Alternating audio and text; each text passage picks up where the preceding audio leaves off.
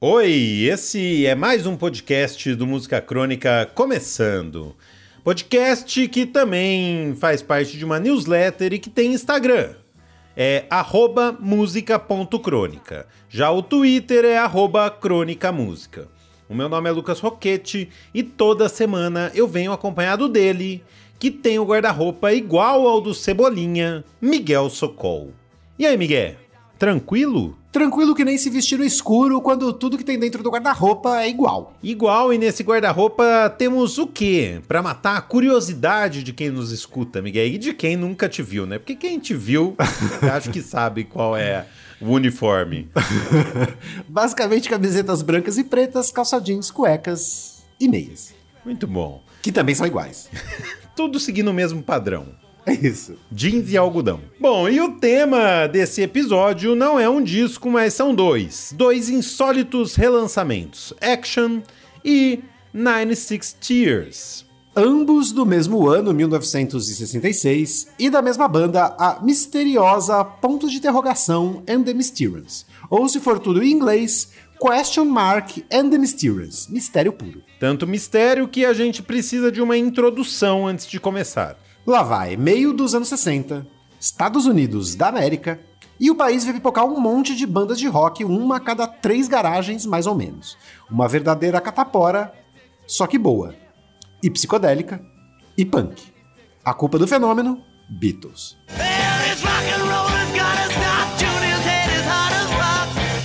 Junior, behave yourself.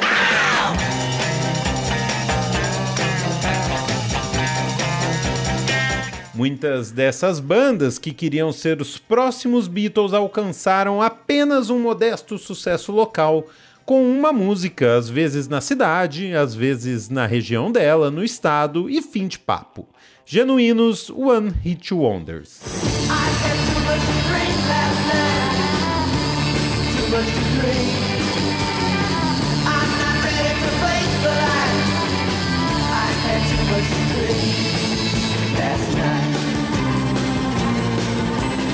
Até que na década seguinte, em 1977, o Lenny Kay, guitarrista da Pat Smith, compilou alguns desses inúmeros singles, e são inúmeros mesmo, e um disco duplo que ganhou o nome de Lá Vai Nuggets Original Artifacts from the First Psychedelic Era 1965 a 1968 e eu quase tive cãibra na língua. E quase um derrame aqui para ler isso aí. Essa coletânea aí que eu lembro que quando a primeira vez que eu ouvi é incrível, assim, é daquelas descobertas que você não para de ouvir. E eu não ouvi esse disco duplo, eu ouvi o, o que veio depois que era uma caixa e tal. E o encarte escrito pelo próprio Lenny Kay marca uma das primeiras vezes em que o termo punk foi utilizado na música. Nada mais justo, esse disco duplo teve uma influência gigantesca no que ficou conhecido como punk de fato, e nem podia ser diferente. A garageira dos anos 60 é uma cacetada atrás da outra. No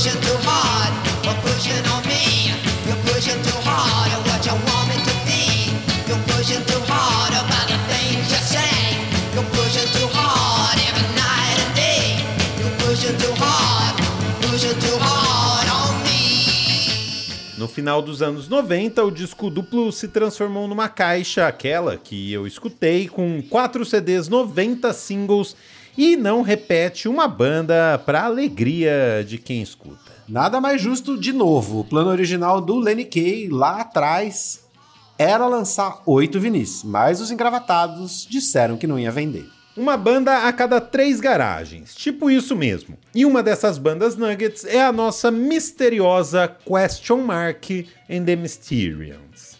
Agora sim, começou!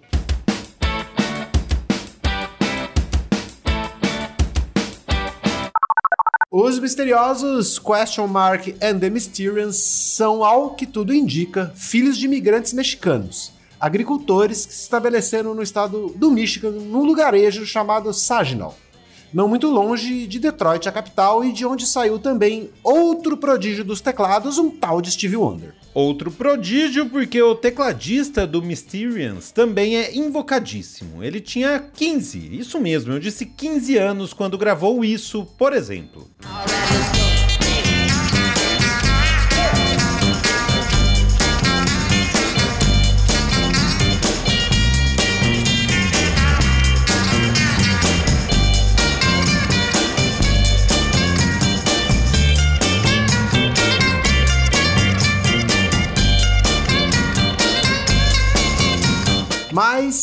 Tecladista prodígio foi o último a chegar. A banda começou em 1962 como um trio. Duas guitarras, Larry Borges em uma, Bob Balderrama em outra e Robert Martinez na bateria. Instrumental mesmo. O som era inspirado pelo Link Ray, de músicas como essa.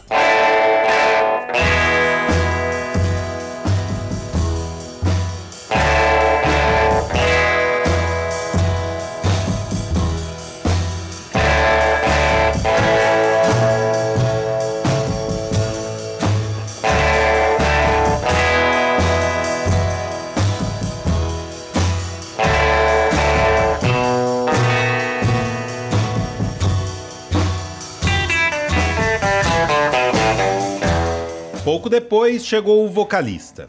A maioria acredita que o question mark, vulgo ponto de interrogação, seja Rude Martinez, irmão do baterista Robert Martinez. Mas há quem diga que ele seja outro cara, chamado Rito Rodrigues. Tem que fazer valer o ponto de interrogação do nome, né? Seja como for, dizem que Question Mark era um exímio dançarino.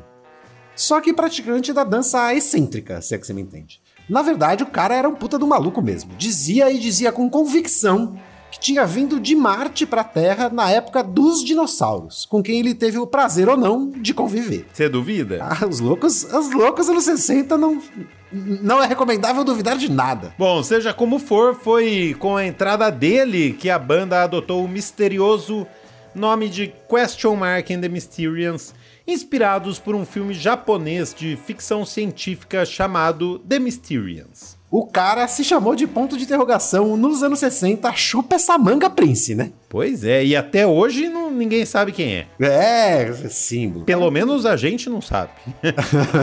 You telling me lies, you putting me down, you starting to make me cry. You told me this morning you love me so, but still I know you lie.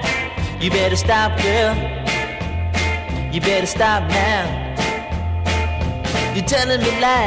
Obviamente, o Question Mark se tornou a força criativa da banda e chamou a ferinha dos teclados Frank Rodrigues, que mesmo com 14 ou 15 anos, já tocava em outra banda local chamada Trespasser. Os dois que chegaram depois é que deram a sonoridade definitiva e conquistaram a chance de gravar um disco. Mas a primeira tentativa foi frustrada, porque o dono do estúdio em Detroit foi assassinado. Quando a história é louca, até os detalhes são insanos, né? Don't break this heart of mine just leave me alone. Don't tell me all those lies that I done before. Don't come around anymore just leave me alone. I got one heart, and baby, I can take no more.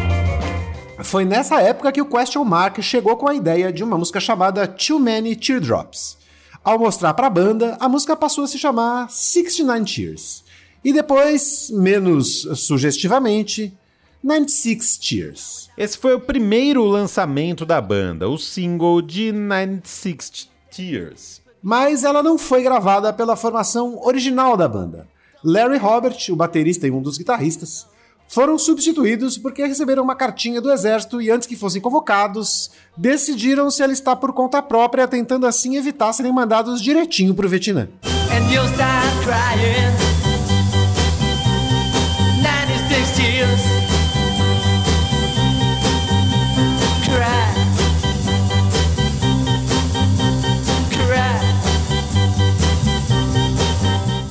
música foi um sucesso em Saginaw, depois em Detroit, a capital, depois em todo o estado do Michigan e depois em todo o país. Na verdade, 96 Tears vendeu mais de um milhão de cópias e só não foi o single mais vendido dos Estados Unidos daquele ano, 1966, porque uma música vendeu mais: California Dreaming, do The Mamas and the Papas.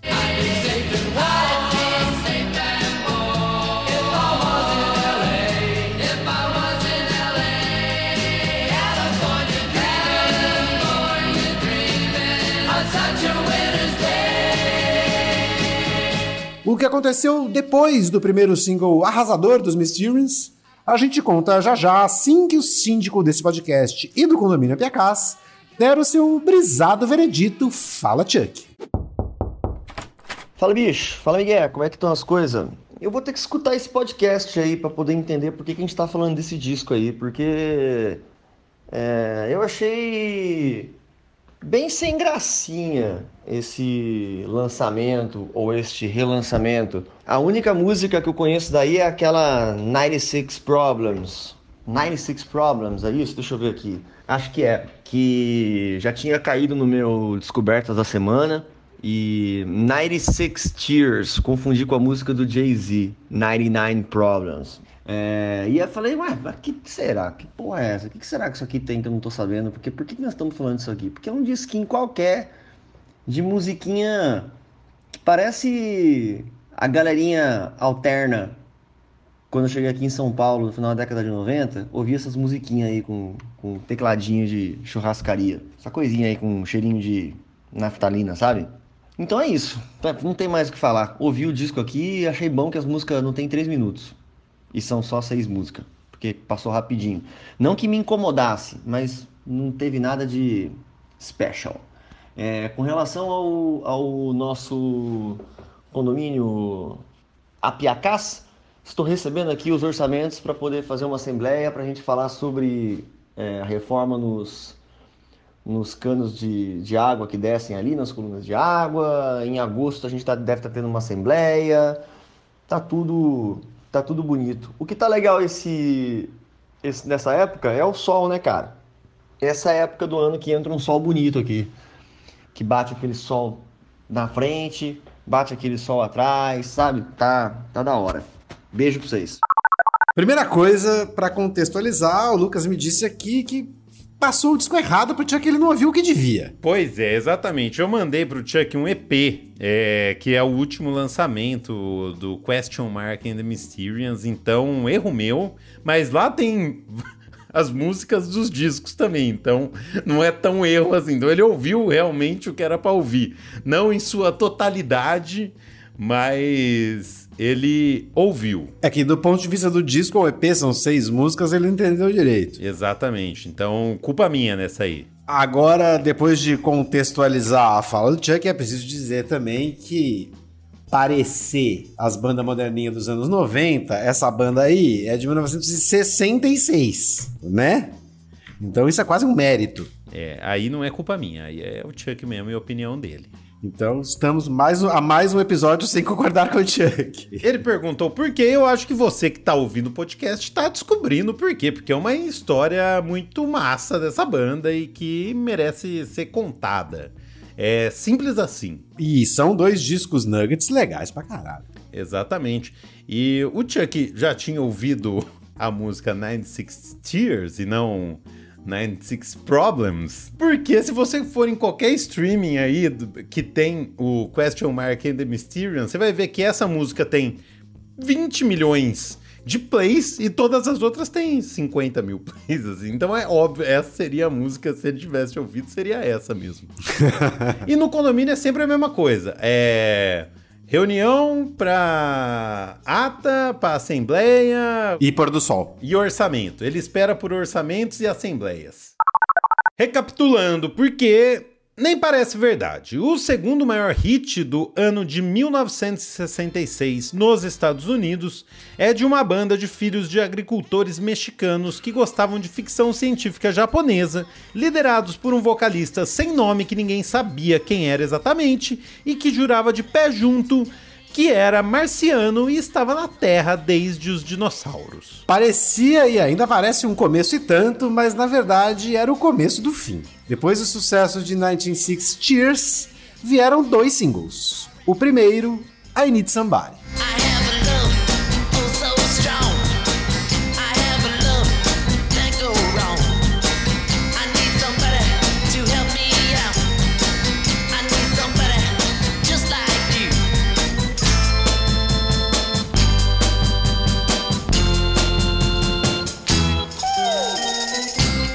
E o segundo, Can't Get Enough of You, Baby. Can't get enough of you, baby. Can't get enough of you, baby. Yes, it's true. Baby, yes, it's true.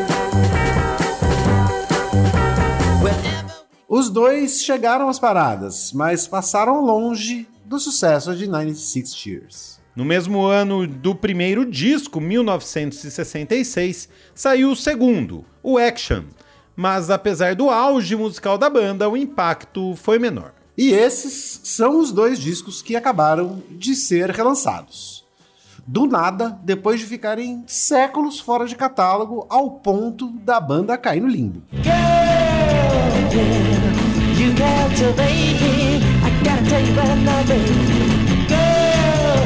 You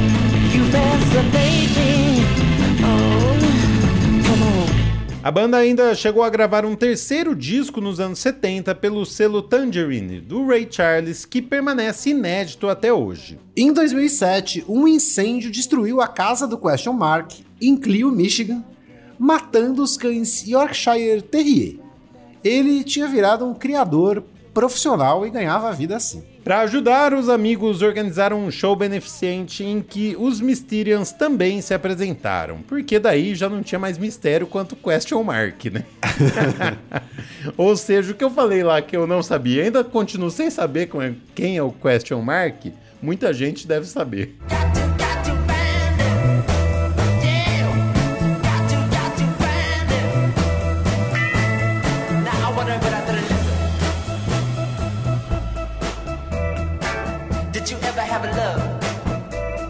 Os Mysterians, como todas as bandas Nuggets, mal chegaram aos anos 70, mas com a música, aí eles chegaram a coisa diferente. 96 Tears foi impressionantemente gravada por Aretha Franklin,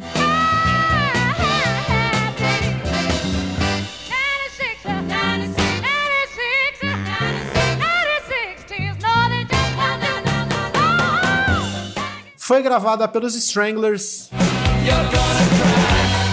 96 tears. You're gonna cry. 96 tears. pelo Suicide,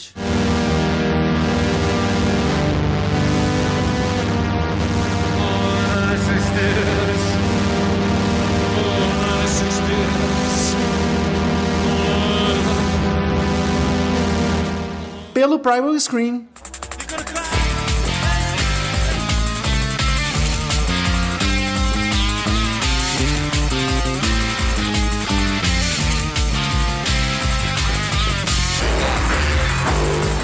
e muitos outros. Mesmo, Iggy Pop e Modern Lovers, por exemplo, lançaram versões ao vivo de 96 Tears, mas a gente encerra com a original, porque os Mysterians foram injustamente apagados da história e entre os vários motivos tem sim preconceito. Tem preconceito e é mais um motivo pra gente falar deles aqui, porque a banda é legal e foi apagada. Exatamente. E com o relançamento desses dois discos abandonados. Essa é a história dos dois discos abandonados, Miguel. Exatamente. O que era mistério virou esquecimento e depois limbo. Só que antes de encerrar, a gente agradece ao nosso síndico Chuck Hipólito, às artistas Daniele Lima e Nathalie Leonello, ao Café Boy pela vinheta, ao nosso editor, o grande Clive Borges, e ao Bruno Fragmentado Roberto, com seus textos e post, tudo que ele posta lá no nosso site. Acesse para conferir. O nosso site é musicacronica.com.br e é bonito. Bonito demais. Semana que vem tem mais. Até lá. Tchau. Até, tchau.